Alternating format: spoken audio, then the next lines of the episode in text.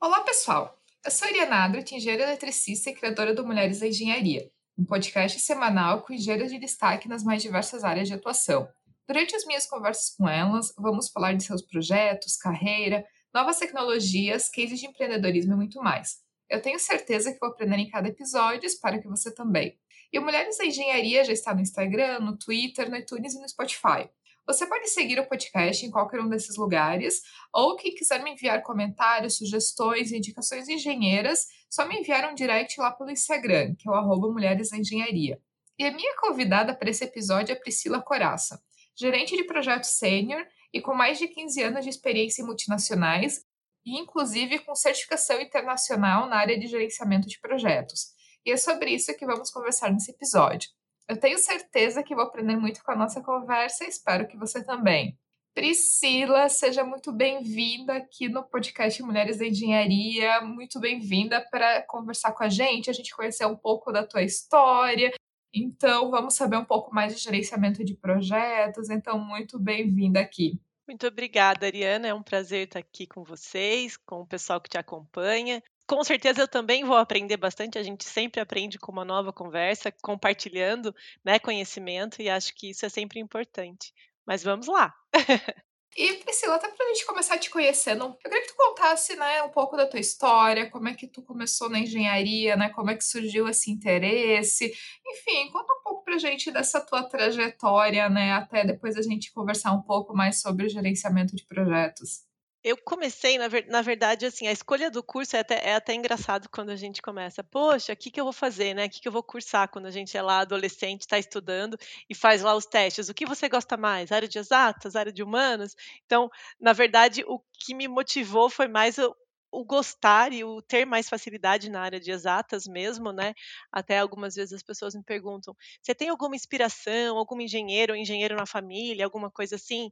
Não, inclusive na minha família fui a primeira engenheira e a, hoje a minha irmã também, ela é formada em engenharia, então somos duas engenheiras aí na família, então a gente não tinha ninguém, mas acabei fazendo, né, a engenharia elétrica, eu fiz a, com a habilitação em telecomunicações, que na época quando eu fiz o curso na PUC Campinas, era um curso relativamente novo, tinha dois anos, né, que estava lançando na PUC, e eu falei, poxa, é uma tecnologia nova, vamos seguir aí. Estava entrando no mundo digital, da TV digital, e aí eu acabei decidindo, beleza, vamos fazer. E fui. Só que, óbvio que a engenharia não é tão simples quanto parece, né? E todo mundo, ah, poxa, sempre tem lá uma, uma matéria que a gente acha que é difícil, os cálculos da vida, física, você que fez conhece bem que a gente tem essas, essa parte aí, que sempre tem uma que é o nosso calcanhar de, de Aquiles, né? Na faculdade. E eu acabei acho que no meu segundo ano, eu acabei tendo é, dificuldade ali na, na matéria de cálculo 3. É, eh, não fui bem na primeira prova, tal, e queria parar o curso. Falei, mãe, eu não quero fazer mais, meu pai, vou desistir, não quero, quero jogar basquete, porque eu jogava basquete. Então, o meu sonho era ser jogadora de basquete na época, não era fazer faculdade de engenharia. Aí, por fim, meus pais não deixaram, eu tive que estudar, não podia pegar dependência, porque a faculdade é uma particular, não era tão barato, e meu pai dava duro para pagar a minha faculdade. E aí acabou que eu fiz, continuei, me formei, então passei na matéria, enfim. E nos dois últimos anos a gente começa a procurar estágio, né? E aí eu fui atrás de fazer aquelas dinâmicas que a gente tem. Então, participei de vários processos de estágio. Não, não é fácil. É, tenho certeza que a, as futuras engenheiras e engenheiros, né, eu diria, devem estar buscando isso. E agora com essa pandemia, não sei como está sendo, né, esses processos. Deve ter sendo bastante coisa online, à distância. Então, assim, não deve estar muito fácil para o pessoal. Mas na época o meu era presencial.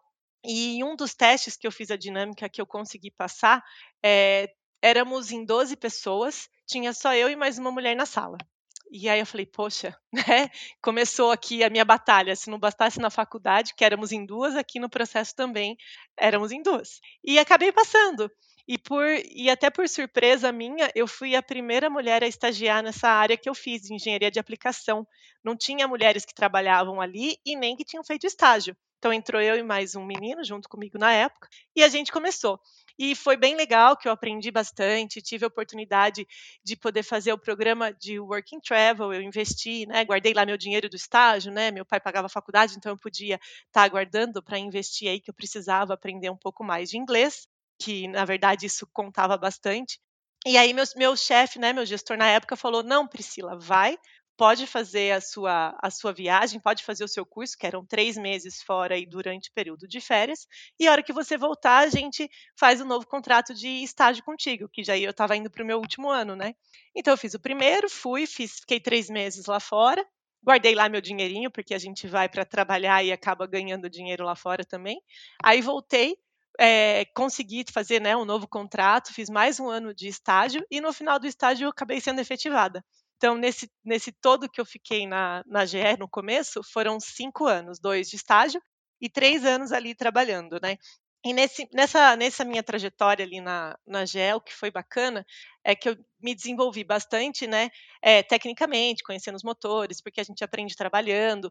Não foi na área de telecomunicações, que até é, é bacana mencionar que a gente faz um, um, curso achando que tudo que a gente faz na faculdade a gente vai pôr na prática, não é bem assim, né? E eu acabei até desviando um pouco o foco, que foi não conseguir entrar na, nas empresas que eu estava querendo de telecomunicações, mas foi na área de engenharia elétrica, então achei que foi bem bacana. Mas aí eu gostei muito da área de gerenciamento de projetos que foi ali que eu comecei a conhecer, e antigamente chamava de administração de contratos, lá onde eu trabalhava, que era um outro departamento. Então, a gente trabalhava na fase de vendas lá para vender os equipamentos, motor, gerador tal, e tinha a, parte que você acompanhava até a entrega do equipamento para o cliente. E aí eu falei, poxa, me interessei, vou fazer. Aí eu fiz uma pós em administração de empresas, que eu falei, bom, era o que eu conseguia pagar na época, eu não conseguia fazer um MBA, MBA era muito caro, então com o meu salário eu paguei a minha pós e, e fui para essa área. E aí mais para frente eu fui investir, né, na minha, no meu MBA em gerenciamento de projetos e eu fui mais a fundo nos, nos meus estudos, acompanhando. Então assim, estava é, também iniciando, né, é, bastante essa questão de gerenciamento de projetos, de certificações. Então, hoje tá, você entra até na internet, você pesquisa lá certificações de gerenciamento de projetos, tem várias. Mas na época não, o que era muito forte, a gente tinha lá o, o PMI, tinha os MBAs, né, que eu fiz FGV, mas tem outras, né, também que fazem outras universidades. Então, assim, foi, foi bem bacana porque eu acabei construindo a minha carreira toda em gerenciamento de projetos. Aí mudei de empresa, é, fui para uma, uma área também de gerenciamento de projetos, mas era era outro tipo de equipamento, era uma outra multinacional. Depois mudei de novo, fui para outros tipos de equipamentos, mas sempre seguindo na área de gestão de projetos. Então, o que, o que me atrai nessa área de gestão de projetos é que a gente pode trabalhar e aplicar em diversas áreas né, o conhecimento que a gente tem e funciona, porque ela é, é uma teoria mas que na prática é aquela história, né? A teoria nem sempre é tão linda, a gente consegue aplicar tudo, mas muita coisa funciona na prática que você não precisa conhecer de fato aquele equipamento, mas com o nosso background de engenharia, com o nosso conhecimento, a gente trazendo e gestão de projetos, a gente consegue aplicar e trabalhar bem e se desenvolver, né? E basicamente estou aqui hoje. Hoje estou, né, continuo com gerenciamento de projetos, mas agora é até uma trazendo aqui de primeira mão. Eu acabei de mudar de área né, na empresa, porque eu também sou uma pessoa que gosta de novos desafios. É, não deixa de ser gerenciamento de projetos, mas é uma área de auditoria e eu vou estar vou tá trabalhando aí com o pessoal fazendo auditoria interna dos projetos dentro da Siemens. Então é trazendo aí de primeira mão uma, uma notícia que eu estou mudando. E é muito engraçado, né? Até é, querendo compartilhar aqui que eu e a Priscila a gente tem muito em comum, né? É, em vários aspectos. Então é muito interessante porque nós duas temos irmãs engenheiras, né? É, eu inclusive eu não tenho na família nenhum homem engenheiro, mas a gente é em quatro, cinco primas engenheiras né? Então a mulherada da minha família domina a área de engenharia, é muito engraçado, né? E é um pouco fora da realidade. É, nós duas é, temos experiência de basquete, então quando eu estava ali no, no, no, ginásio, né, por uns dois, três anos, eu fazia parte da, da equipe de basquete da escola, joguei bastante campeonato na minha cidade, até que eu me dei conta que eu não tinha altura e talento suficiente, resolvi abandonar, então a minha carreira no basquete não foi muito longe. E para completar, nós duas, né, é, trabalhamos muito tempo. Eu sigo trabalhando na área de máquinas elétricas, é, motores, né, geradores. Então a gente, na verdade, trabalha em áreas é, similares e companhias concorrentes, né? Mas que nem eu já comentei com a Priscila, né? Não é porque são companhias concorrentes que é, as pessoas são inimigas, né? Muito pelo contrário, né? A gente tem muito para compartilhar de conhecimento Mas só para deixar registrado todos esses pontos em comum, né, que são bem curiosos e é, e bem aleatórios, né? Tanto de engenheiras na família, né? De basquete e de trabalhar com, com máquinas elétricas. Então é muito, muito divertido hum, se dar conta disso. Mas, Priscila, até para entrando assim né, nessa área de gerenciamento de projetos, né? Eu tenho muita curiosidade porque é, eu escuto muito, né? E eu vejo, né? A questão é, de muitas pós, né? É, MBA, especialização na área de gerenciamento de projetos, e é, certificações também, né? Então eu vi que tu, por exemplo, tem é, uma certificação na área de gerenciamento é, de projetos, que é, uma certificação nível 2 da IPMA, que é a International Project Management Association. Então, eu queria que tu comentasse um pouco também como que funciona isso na área de gerenciamento de projetos, né? Qual que é o objetivo de se buscar uma certificação, quais são os requisitos, ou porque ao invés de uma certificação eu faria talvez um MBA, uma pós, né? E acredito que tu também avaliou muito isso, né? Até quando tu foi buscar essa tua certificação. Então, como é que funciona esse universo de gerenciamento de projetos que para mim é algo assim bem desconhecido? Até falando um pouquinho aí primeiro, até da, do IPMA, que é a, certificação que eu tenho, né? Então, assim, hoje a gente tem, tem vários órgãos certificadores aí internacionais que estão voltados para gerenciamento de projetos. Então, é, no começo, quem começou, a gente tem lá o PMI, né? Que é o Project Management Institute, que ele é mais voltado, né, é, para a América. Ele é norte-americano, né? E o IPMA, ela é uma certificação mais voltada é, para a Europa. Então, assim, algumas peculiaridades que a gente pode ter aí, né? Então, antigamente a gente tinha dois tipos de certificação do PMI. A gente tinha os, o PMP e o KPM, que era para quem já era gerente de projetos e para quem queria iniciar a carreira de gerente de projetos. E do IPMA a gente tem algumas outras é, alguns outros níveis, vamos falar assim. O nível que eu tenho de certificação é o IPMA nível B. Ele começa, né? Ele tem o nível C, o B e o A. É, a gente tem para quem é a gente fala júnior, mas assim, é para quem gerencia projetos que não são tão complexos, então projetos de pequeno porte. Aí são os projetos que têm a certificação IPMA-C. Você tem que ter lá um treinamento em gerenciamento de projetos, é, que seria também, você pode ter o seu MBA. Então, assim, o MBA, ele, ele é um curso, uma pós, né, graduação, um master business, né, que a gente tem, mas que ele te ajuda também a poder aplicar para essas certificações. Então, tem alguns pré-requisitos que a gente precisa. Então, quando a gente pega lá o IPMA, né, voltando para a gente falar um pouquinho. Então, você tem lá um, um, curso, então você tem que ter tantas horas de treinamento, né, voltado para fundamentos e gerenciamento de projetos. Você tem que ter um tempo que você está gerenciando projetos, né, projetos ou de pequeno porte, ou de grande porte, ou gerenciamento de programa, que seria ali um conjunto, né, de projetos, e tem o de portfólio, que é maior ainda, né? Então, assim, você, para aplicar, você tem que comprovar que você gerencia projetos há tanto tempo, tem um curso e tem uma prova para prestar. É, é fácil? Eu diria que não, não é tão simples, nada é tão, tão fácil, tão, sim, tão, tão simples de fazer, mas é, estudando a gente consegue. Então, quando eu pego essa primeira categoria, o pessoal que está iniciando a carreira, tem lá um, dois anos acompanhando, é interessante para estar tá aplicando. Eu acabei fazendo o IPMAB porque eu já estou acompanhando e gerenciando projetos aí de, de grande porte, são valores altos, né? Em, acima de, de 100 milhões aí o pessoal já entende que é um, um gerente de projeto sênior, e aí a gente entra nessa categoria, que além da gente comprovar toda a experiência, a gente tem que comprovar né, o treinamento, o curso tal, a gente tem essa prova que o pessoal faz também, mas a gente tem que a, a, fazer uma apresentação, a gente chama um assessment, né? Então a gente tem que apresentar o projeto, falar um pouquinho da gente e mostrar a nossa experiência. E aí é um pouco também voltada para soft skills, né? Como você lida com conflitos, com criatividade. O IPMA ele tem como se fosse um guia, né? Um livro que você estuda, que ele mostra quais são as competências para você prestar a prova, para você fazer a apresentação, mostrando quais são né, os skills que precisa ali para estar tá gerenciando projetos e conseguir a certificação.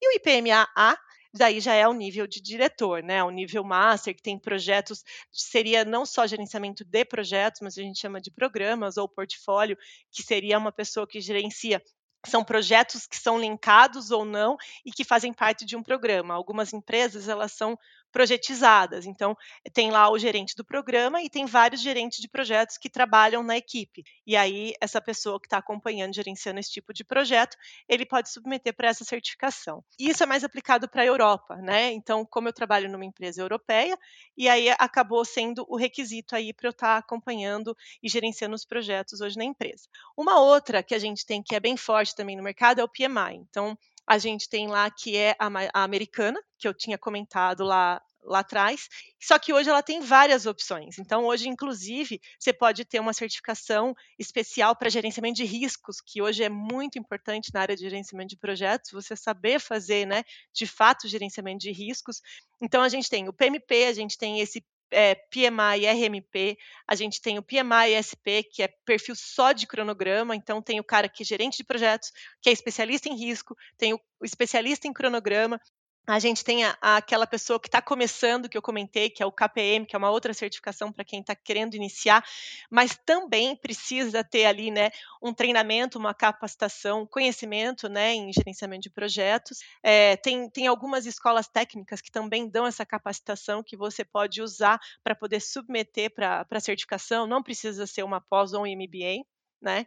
A gente tem o outro profissional também, né, aqui no, no PMI, que é para projetos complexos, assim como a gente tem o IPMA, né, para projetos complexos, e tem o que é para gerenciamento de portfólio. Então, hoje ele tem uma gama muito grande de certificações.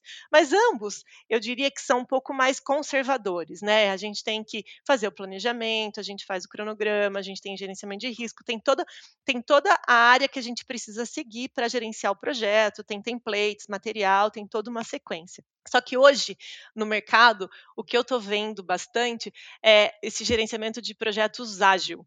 Né, que o pessoal tem, tem, buscado muito e eu acho que é aí vai ser determinante aí para o futuro a pessoa conseguir a certificação de gerenciamento de projeto ágil. Até em auditoria hoje que eu estou mudando de área, como que a gente faz, né, para fazer as auditorias? A gente usa a metodologia ágil para gerenciar o projeto, né, que seria o projeto da auditoria. E essa metodologia ágil, ela já tem algumas outras certificações que a gente já pode encontrar aí no mercado, que uma das mais famosas a gente tem que é de Scrum Master, né, que o pessoal usa bastante, mas eu vi que tem também algumas outras organizações, inclusive o PMI hoje, é, ele não quis ficar, né, é, por fora e se atualizou e também está tá fornecendo uma certificação aí voltada né, para essa metodologia ágil, que é uma metodologia que eu diria que é até um pouco mais simples, não sei se é, tem uma outra tem uma outra área, né, vamos falar assim, que o pessoal também usa, que é o PM Canvas, que está muito ligado com essa metodologia ágil, que não é uma certificação, mas é uma metodologia de gerenciar projetos que é bem bacana. Depois, se, se alguém puder aí, se você quiser dar uma olhada, Ariana, na internet a gente digita lá PM Canvas, é como se fosse uma página, você coloca todas as informações do projeto, faz toda uma análise e gerencia de uma forma mais ágil. E aí tem essa Scrum Alliance, tem o PMI, tem o Scrum Study, tem uma outra que chama Exim, que eu nem conhecia, confesso que eu fui até pesquisar aqui, estou olhando a minha colinha, porque são muitas hoje no, no mercado. Então, assim, se hoje, é, se eu fosse dar uma sugestão, recomendação, né, para o pessoal que quer seguir aí na área de gerenciamento de projetos, é legal não só ter essa certificação, que ela é um pouco mais conservadora e que é aceita mundialmente, mas também investir nessa, nessa metodologia ágil, que hoje está sendo bem buscada e muito bem vista, né? E que está no mercado. Então, é muita coisa, é legal pesquisar, tem bastante certificação, não é barato, tá? Acho que é, acho que é legal trazer esse ponto também, né? É, um dos pontos, o inglês, ele é importantíssimo, então, assim, a maioria você tem que submeter em inglês, para fazer a certificação, inclusive as provas, tem a tradução para o português, mas a versão em inglês ela é a versão original e a gente tem que é, pagar, investir um dinheiro razoável. Eu diria que é em torno de 2 a 3 mil reais aí cada certificação, dependendo do tipo da certificação, quanto mais alto o nível, ela é um pouco mais cara. Então, realmente tem que, que buscar aí, tem que querer investir, porque além de você tirar a certificação, não basta você ter a certificação, você tem que fazer a manutenção dela, né? Então, algumas, é, no, no, caso do, do, IPMA, a gente tem que aplicar para uma recertificação, então, meu certificado tem uma validade ali de cinco anos, e a gente tem que comprovar novamente que está gerenciando o projeto, que está fazendo, tá uma nova, como se fosse uma nova apresentação, mas de uma maneira um pouco mais é, até simples, que é só comprovando que você continua atuando na área.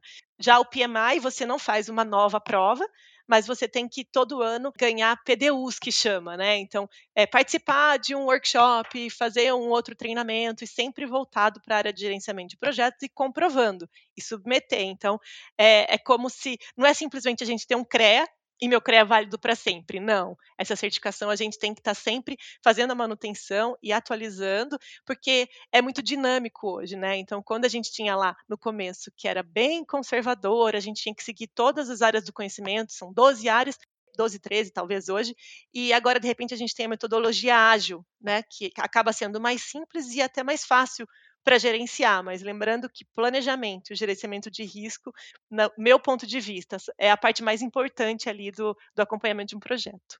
E Priscila, até é, eu queria que tu comentasse, porque que nem tu, é, é, tu falou, tu foi buscar essa certificação porque tu trabalhava numa empresa multinacional europeia, então é, isso era um requisito. É, mas eu entendo também que muita gente que trabalha na área de gerenciamento de projetos busca até mais conhecimento, né? Questão até de é, um MBA, uma pós-graduação na área, cursos específicos na área, é, buscar conhecimento de softwares usados para gerenciamento de projeto, mas não necessariamente buscam aplicar para fazer uma certificação, né? Como tu falou, existe todo um custo, né? Existe é, um investimento para ter essa certificação. É, como é que tu vê a questão de, de como que isso está no Brasil? As empresas elas estão exigindo essa certificação, ainda é algo restrito a poucas multinacionais, né? É, é, qual que é a aplicação disso, né? Porque a gente pensa, por exemplo, tu que sempre trabalhou em área de equipamentos industriais, é, então, por exemplo, a construção, é, o gerenciamento de projeto da construção de grandes geradores, né, grandes equipamentos. Mas, que nem tu comentou, isso pode ser aplicado também até à questão de empresas de desenvolvimento de software, né, é, e muitas outras áreas. Então, como é que está realmente a solicitação no mercado de trabalho para esse tipo de certificação? Pensando no Brasil, né, e é, onde é, existe um retorno, né? Como é que tu vê essa questão de, de realmente fazer uma certificação ou de realmente fazer os cursos, os treinamentos, né? E isso ser suficiente? Então, se puder comentar um pouco. Confesso que, que há algum tempo atrás, há alguns anos atrás, passava a ser um privilégio. A gente não tinha tantas pessoas certificadas no mercado, né? É, em gerenciamento de projetos, como gerente de projetos.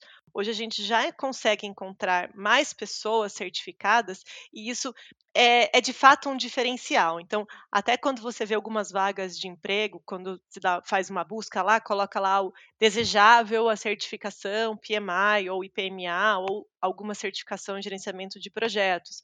E algumas exigem a certificação que tenha, porque a certificação comprova que, de fato, né, a pessoa tem experiência em gerenciamento de projetos. É, confesso que os cursos ajudam, tá? É, desenvolvem, fazem a gente aprender numa visão. Um MBA, por exemplo, você acaba conhecendo um pouco mais das áreas e se desenvolvendo mais voltado para o mercado, mas a certificação ela é ela é um título, né? Que hoje dá para você. Então, assim, a, gente pode ter pessoas muito boas, um gerente de projetos muito bons, que não tem a certificação, porque não conseguiu passar na prova, não conseguiu apresentar e não teve sucesso, vamos falar assim, para conseguir. E podem ter pessoas que são péssimos gerentes de projetos, mas que conseguem a certificação. É difícil? é difícil é, você balizar ali, né? Mas as, as, empresas hoje, eu acho que elas estão pedindo sim, é, principalmente as grandes, né? As multinacionais. Então, assim, se você tem foco, por exemplo, para sair do Brasil, para trabalhar fora do Brasil, né? é, que nem é o meu foco, tá? Eu estou buscando aí, de repente, uma posição fora, que eu acho que é super importante ter uma experiência internacional. E no meu caso, né? Meu, meu ponto de vista. É importante você ter uma certificação porque é um diferencial. Lá fora, eles pedem muito. Então, quando você procura, por exemplo, uma vaga na Europa, eles pedem lá preferencialmente ou, de repente, é exigido uma certificação IPMA. E você procura uma vaga de gerente de projetos nos Estados Unidos, eles exigem uma certificação PMI. Então, assim, é importante na área de gerenciamento de projetos a certificação em si. Então, eu vejo que o pessoal tem pedido muito mais agora e tem muito mais pessoas certificadas aí no mercado. Eu vou deixar aqui também nos comentários do episódio os links, né, para é, os sites dessas, dessas principais certificações. Então, até para quem quiser buscar um pouco mais de informação, acho interessante, né, buscar. E, Priscila, eu queria que tu comentasse também, né, sabendo que a gente tem muitos ouvintes e muitas ouvintes que estão ainda na fase de, de faculdade, recém-formado, iniciando carreira que ainda não sabe muito né, para que, que lado ir. É, eu queria que tu comentasse um pouco sobre a atividade em si de gerenciamento de projetos, né? Como é, que é feito, quais são, é, como que é um pouco o teu dia a dia, principais softwares, ferramentas que tu usa, né? Então, comenta um pouco do que, que envolve né, toda essa, essa área de gerenciamento de projetos trazendo um pouquinho para a realidade do que eu faço hoje, né? Então, assim, a gente, eu, eu, meu último projeto que eu, que eu acompanhei, né, que eu fui responsável, era um projeto bem grande, até era um dos projetos aí mais importantes que a gente tinha na empresa, que foi a implementação de uma usina dentro de uma petroquímica. Então, era um projeto complexo, que foi aonde exigiu aí que eu tivesse a minha certificação. Não só as, a minha experiência, não só o meu conhecimento MBA, não só o meu conhecimento né, no, no, guia de gerenciamento de projetos da empresa, mas também uma certificação aí internacional. E o, o importante ali, o que a gente sempre faz muito, o mais importante é o planejamento. Então, assim, quando você vai gerenciar um projeto, a gente tem que perder muito mais tempo planejando do que executando né? Então, assim, quando, quando a gente planeja bem planejado, é muito mais fácil da gente conseguir implementar e executar.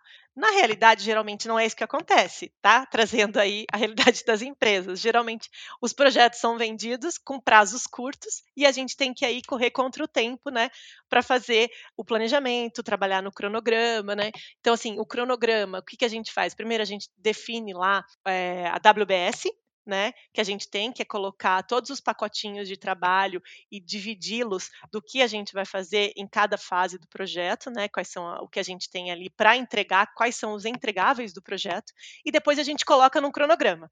Então a gente geralmente usa um Microsoft é, Project, né, que a gente faz ali no, na empresa. A gente tem o Primavera também, que é um outro software para fazer cronograma. Então, tem, temos sempre uma equipe multidisciplinar ali trabalhando junto, porque o gerente de projetos ele acaba fazendo a gestão e fazendo a engrenagem andar, né? Mas a gente tem lá o, o nosso financeiro, então eu tenho na minha equipe um financeiro que me ajuda, eu tenho o especialista de cronograma, de planejamento, eu tenho a pessoa que é voltada para a área de suprimentos e compras que a gente tem, a gente tem o especialista também da área de saúde, segurança e meio ambiente, que é bem importante, né? No caso, principalmente desses projetos são grandes, a gente tem que acompanhar. Então, e as empresas hoje também pregam muito, né? Segurança em primeiro lugar, então isso é super importante. Então a gente vai montando uma equipezinha. A gente tem o time da engenharia, né? Não podia esquecer da, do time da engenharia que ajuda a gente a fazer o desenvolvimento, o detalhamento e a gente bota no nosso cronograma. Então, o tempo do planejamento era o mais importante e nem sempre a gente tem. Então, o que a gente sempre usa nas empresas, né? A gente tem lá é, o tipo um, um, backlog de lições aprendidas de outros projetos que são similares. Então, sempre que a gente termina um projeto, é importante fazer uma sessão de lições aprendidas, que essas lições aprendidas ajudam sempre o próximo projeto, o próximo PM. Então, é sempre legal compartilhar e a gente acaba usando, né, não só durante a venda, né, para poder vender um pouco é, corretamente, eu diria assim, né? Um, com um cronograma com prazo razoável que a gente consiga implementar, mas também para a gente aplicar e evitar custos adicionais, porque a gente tem prazo, qualidade e custo, importantíssimo no projeto, que essa definição já vem lá da, de vendas e a gente tem que validar como equipe do projeto e para a gente conseguir implementar. Então, a minha dinâmica do trabalho, né? Eu tinha a equipe de multidisciplinar, a gente trabalhou juntos, né, para fazer estabelecer o planejamento de como a gente iniciaria o projeto, mas geralmente é, eu ficava muito nos sites, então eu viajava muito. A minha vida sempre foi muito de viajar e ficar aonde era o projeto, tá junto. Então, se, se fosse projetos de equipamentos na época, eu estava lá no cliente para ver, né, tá de perto a necessidade do cliente. Nessa implementação dessa usina, estava sempre lá acompanhando, tanto de perto com o cliente, quanto com a nossa equipe, né, com o pessoal que estava tra trabalhando ali. E, claro, além de todos esses, esses itens que eu mencionei, a gente tem lá o gerenciamento do risco, que é importantíssimo, que inclusive a gente tem até uma certificação específica, né? Então a gente sempre faz para um projeto a matriz de probabilidade versus impacto. Então a gente usa muito isso para o gerenciamento de riscos. Então a gente faz é, uma sessão de workshop de riscos, levanta todos os possíveis riscos. Vou te dar um exemplo aí que eu acho que é legal. É que nem a gente não sabia do risco da pandemia quando eu fui implementar o projeto e que foi impactado pela pandemia. Então, quando a gente vai fazer uma análise de risco, a gente tem que prever algumas coisas e não tinha como a gente prever uma pandemia, né? No caso, na época, mas hoje, para os próximos, a gente já consegue aplicar como lições aprendidas. E aí a gente vai levantando alguma, alguns impactos. Então, por exemplo, ah, tem, tem algum é, risco de eu atrasar a entrega é, do meu projeto, né? Vamos falar do, do, projeto como um todo. E ali sempre tem alguma multa associada ao projeto se eu atrasar. Então, assim, mas é, porque tem um risco de eu atrasar? Ah, porque tem um, algum equipamento crítico que pode impactar. Então, tem sempre que estar tá todo mundo junto ali, o cara de suprimentos junto para avaliar, o da engenharia, para pensar, não, mas aqui a gente pode mitigar o risco fazendo isso. Então, não, mas qual é a probabilidade? Ah, mas aqui se a gente mitigar colocando isso aqui, ele não atrasa. Ah, mas este aqui pode atrasar. Então, a gente tem que fazer essa análise e sair uma, uma planilha, né, uma matriz que a gente levanta todos os riscos e tem lá o custo final do impacto do risco. Né? Isso é feito na, venda e é feito depois para a gente avaliar. Olha, a gente tem possível impacto de custo adicional aí é, por causa desses riscos. Então, essa é uma das atividades que a gente faz que eu acho que é super importante para um gerenciamento de projetos, e isso ajuda né, a mitigar e a gente trabalhar sempre a evitar o, esses riscos que podem acontecer. E a gente acompanha aí o projeto no cronograma, atualizando os cronogramas, fazendo relatórios, estando sempre perto do cliente, até a entrega final ali que a gente sempre comemora, né? Tem lá a foto da entrega final do, do projeto, do equipamento, que eu acho que é, que é bem legal ali junto, e sempre trabalhar em equipe. Eu acho que uma equipe ali, ela, ela faz uma super diferença. Então, você, como um gestor de projetos, você tem que saber integrar a equipe, saber onde está o problema da equipe, saber onde a gente tem né, as nossas dificuldades ali e tentar gerenciar possíveis conflitos, tentar trazer resolver problemas com criatividade e ir seguindo, né? E aí são é, os soft skill aí de, de liderança que a gente precisa desenvolver e aplicar, gerenciando uma equipe também, né? Tu falou agora uma palavrinha, né, que eu queria é, que tu explorasse um pouco mais, né, que é soft skills. É, a gente pensa em engenharia muitas vezes, né, é, como são todo curso de engenharia são muita, muitas matérias técnicas, é muito cálculo, muita álgebra, né? E, e muitas vezes se tem muito essa questão, né, do engenheiro é, tecnicamente, né, ser muito preparado e, é, e passar anos ali desenvolvendo as suas habilidades técnicas, né? Então, saber, saber resolver uma, uma integral tripla. Mas quando a gente vai para algumas áreas de atuação dos engenheiros, né, na verdade, esse conhecimento técnico, no caso, saber resolver uma integral tripla, acaba sendo um pouco menos necessário do que é, conhecimentos né, e habilidades de saber lidar com as pessoas né, e gerenciar conflitos. Né? Então, por exemplo, que muito dos conhecimentos que tu usou, super técnicos do, da tua graduação lá, né, de, na questão de telecomunicações, por exemplo, muitos conhecimentos técnicos tu não aplica na tua área de trabalho. E, compensação, né, tu tem muito mais essa questão gerencial, né, de lidar com pessoas. E muitas vezes, né, e eu queria que tu comentasse disso, até porque eu acho que existe uma ainda é, um estereótipo muito grande do engenheiro, né? É como aquela pessoa que vai estar tá trancada numa sala fazendo conta isso acaba espantando muita gente de entrar nos cursos de engenharia. Então a gente muitas vezes ouve, principalmente, por exemplo, muitas meninas, né, que ficam com medo de ir para um curso de engenharia, porque pensam, meu Deus, eu não sou um gênio da matemática, né? Como é que eu vou ser uma engenheira? Quando não necessariamente existem muitas áreas de atuação né? E, e, áreas muito variadas e áreas que vão te exigir habilidades muito diferentes. Então, eu queria que tu comentasse um pouco realmente disso, né? De é, no, no, no teu dia a dia do trabalho é muito mais importante, eu acredito, essas outras coisas de habilidades, né? Os soft skills, do que necessariamente uma pessoa ser o gênio da matemática, né? E são áreas super importantes dentro das empresas, né? Então, enfim, se puder comentar um pouco desse assunto.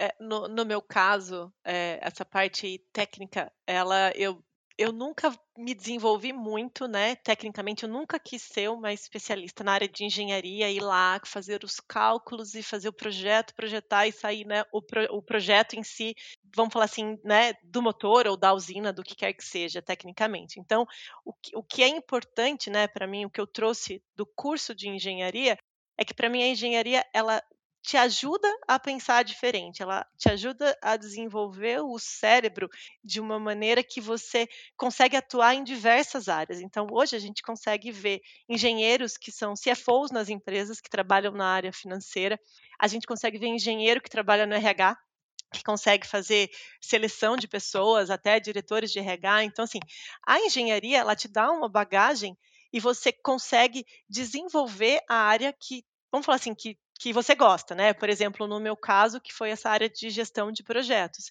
Essas habilidades, né, que a gente, soft skills, as nossas habilidades interpessoais, para a gente desenvolver, é, o engenheiro geralmente ele é muito preto no branco, né? O 01 é binário. então, é, é, o que acaba sendo muito prático, né? Assim, até trazendo um pouco aí para o lado das mulheres, eu vejo que as mulheres engenheiras, ela realmente têm, elas têm essa capacidade e habilidade de aplicar tanto essa praticidade, né, de ser uma engenheira e trazer e ter um relacionamento bom e consegue se desenvolver. Infelizmente hoje no, no, a gente sabe, né, no mundo que a gente tem essas diferenças, a gente tem preconceitos, a gente sabe que, que a, não é fácil a gente sobreviver na área de engenharia. Então a mulher ela acaba não sendo tão boa, né? Vamos falar assim, na verdade ela, ela é, ela não tem que ser só boa, ela tem que ser muito boa para poder provar que ela consegue fazer aquilo que, que tem um homem fazendo.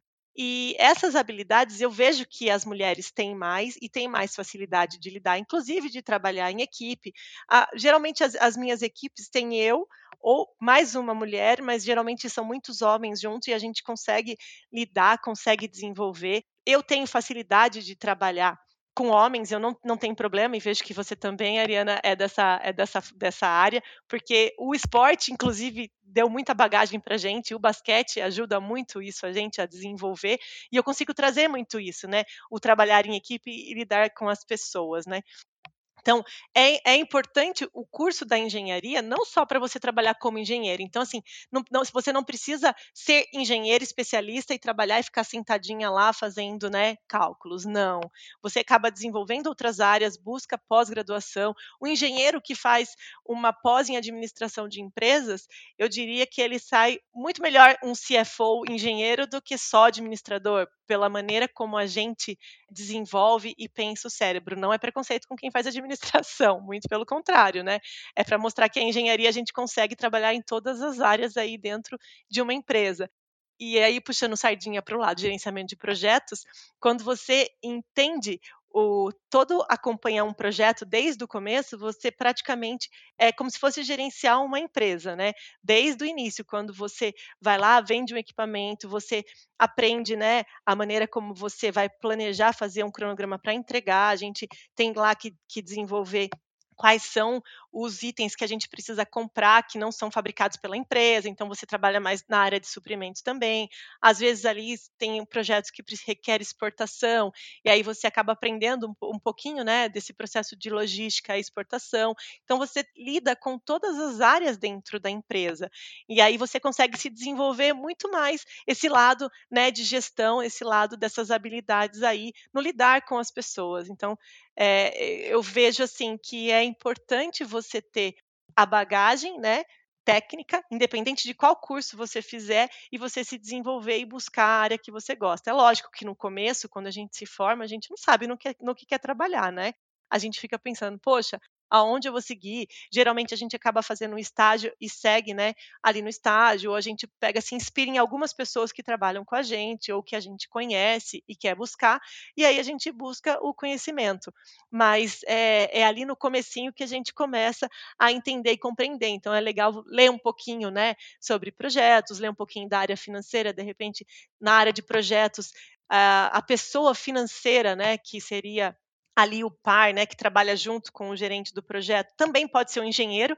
É, eu já trabalhei com um engenheiro que era o meu, é, meu braço financeiro do projeto, então dá para fazer é, muitas áreas, eu diria, né? A engenharia ela abre um leque muito grande aí de oportunidades para gente. Mas, Priscila, até eu queria te, te pedir aqui, né, para quem tá, justamente, né, quem tá ouvindo, né, e quiser mais informações, se tem alguma indicação, né, de livro, de ferramenta, né, algum, é, o que estudar, né, onde já buscar algumas informações, enfim, dá um, as tuas recomendações aqui na área eu diria que a gente tem aí alguns cursos técnicos, né, para quem, quem quer primeiro conhecer, né, o gerenciamento de projetos, vamos falar assim, não, não precisa partir para um, um MBA, a. Gente tem cursos aí de, de 35 horas, de 40 horas aí que a gente consegue conhecer os fundamentos de gerenciamento de projetos, então se pesquisar até na, na internet, tem um, tem um site que é legal, que é o Senac, né, o Senac ele tem cursos técnicos e tem de gerenciamento de projetos, passa a ser um pouco até mais acessível para o pessoal que quer iniciar. Tem ali também para voltado para conhecimento do, do project, para quem quer aprender a fazer planejamento, né?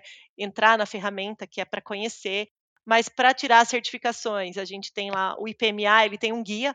Então, assim, sugiro entrar no site do IPMA, entrar no site do PMI, para você conhecer um pouco mais quais são os tipos de certificações que tem e ver se você se encaixa né, para alguma. E quem puder investir um pouco mais e, e, realmente, de fato, gostar da área, fazer um MBA é sempre importante, né? Muito bom, Priscila. Acho que bastante informação né, que a gente trouxe aqui para quem tiver interesse. E até para a gente finalizar o nosso bate-papo, né? Eu queria pedir para tu deixar, enfim, fazer tuas considerações finais e deixar aqui uma mensagem, né, de é, dica de carreira, enfim, deixar uma mensagem para os nossos ouvintes. Eu diria que, uh, acima de tudo, até a gente conversou antes, né, resiliência. Não diria teimosia, diria, diria resiliência mesmo. Se é o que você quer, corre atrás do que você quer e trace seus planos, porque quem planeja e busca vai atrás, consegue. Então, assim, o que é importante não só para a vida profissional quanto para a sua vida pessoal. Faça o seu planejamento. Isso vai te ajudar a ter uma visão tanto a curto prazo quanto a longo prazo. Então, o que eu sugiro, não só em termos de carreira, mas faça o seu planejamento financeiro também, que hoje é, é bem importante, né, considerando aí tudo que a gente está passando com a, com a pandemia.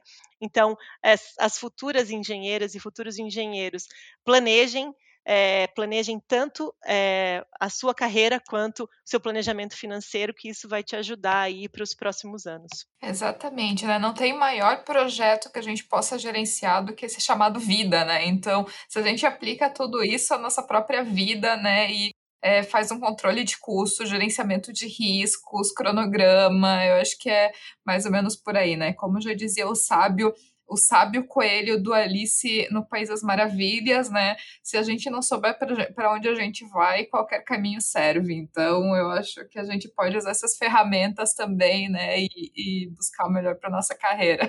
É isso mesmo. E se precisarem de alguma coisa, alguma dúvida, se eu puder ajudar, com certeza estou aberto. Entre em contato comigo. Tem lá o meu LinkedIn. A Ariana vai deixar alguns, algumas informações e eu estou à disposição se alguém quiser e conhecer um pouquinho mais de gerenciamento de projetos, que eu sou apaixonada. Muito bom, quero te agradecer muito pela participação aqui no podcast, Priscila.